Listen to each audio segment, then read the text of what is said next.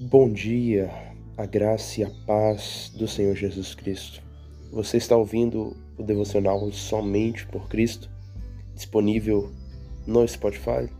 Se você estiver ouvindo no WhatsApp, compartilhe esse devocional para outras pessoas, mas também não deixe de nos seguir lá no Spotify para ficar por dentro dos próximos devocionais. Estamos retornando aí com essa série de devocionais diários e o devocional de hoje se concentra no capítulo 1 de Jonas, o verso 1 e 2. Mas antes, desejo um feliz ano novo para você e para sua família.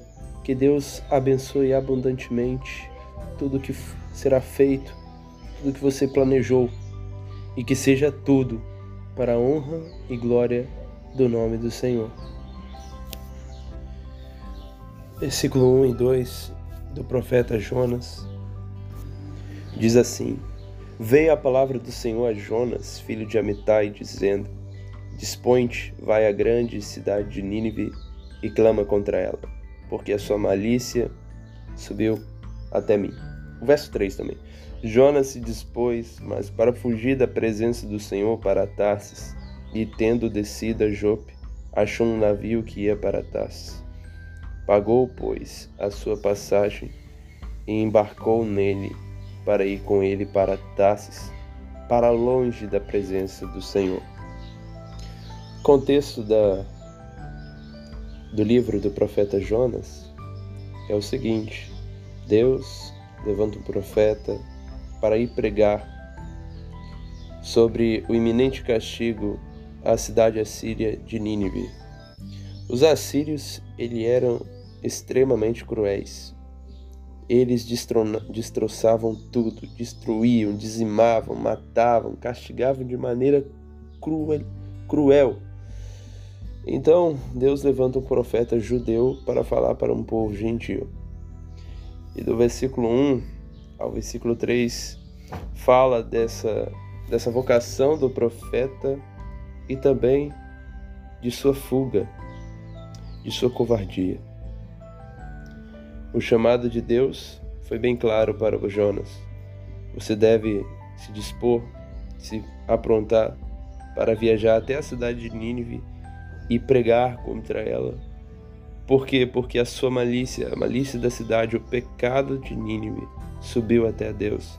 Subiu é que Deus não está aguentando mais de tanta ira frente ao pecado desse povo da cidade de Nínive.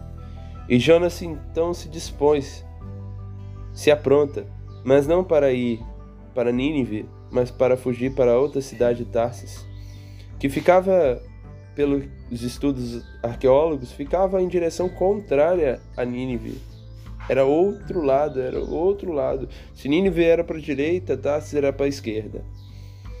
Então, Jonas descendo a outra cidade de Jope para pegar ali um navio, que ia para trás, ele pegou e foi, tentando ali fugir da presença do Senhor. Essa atitude de Jonas aponta para um espírito de covardia. Ele fugiu da sua responsabilidade. Ele deixou de lado a ordem de Deus para seguir a sua própria vontade, sendo covarde, talvez com medo, ou por ser judeu, naquele espírito nacionalista, não está entendendo por que Deus mandando ele para um povo pagão, gentil, ele tenta fugir da presença do Senhor para não obedecer à vocação do Senhor. Podemos julgar o profeta Jonas pensando, ele ouviu a voz de Deus, ouviu a palavra de Deus, porque ele fugiu. Amados, isso é que muitas das vezes nós fazemos em nossa vida. Fugimos das nossas responsabilidades. Deixamos de exercer as nossas vocações por medo. Agimos como covardes e Apocalipse é dito que os covardes, os tímidos, não herdarão o reino dos céus. Um espírito covarde não é um espírito de alguém regenerado. Não podemos ser covarde em exercer as responsabilidades que Deus nos comunicou, seja para pregar, seja para ser uma mãe santa, um pai santo, um marido, uma esposa santa. Sabemos que a cultura em que nós estamos inseridos tem um padrão é, totalmente invertido e é preciso ser covarde para seguir os valores mora morais da palavra de Deus, é preciso ser covarde. Ser como Jonas apenas traz uma consciência culpada e o desprazer de Deus. Para esse ano de 2023, que nós não venhamos ser como Jonas aqui, que tentou fugir de sua obrigação. Se temos obrigação, meus irmãos, vamos cumpri-la com devida fé, confiança e ousadia espiritual. É preciso ter ousadia, não covardia. Ousadia para fazer a vontade de Deus, para escolher viver uma vida santa em um mundo profano para pregar a palavra de Deus, que é loucura para os que perecem, mas para nós que somos salvos é poder.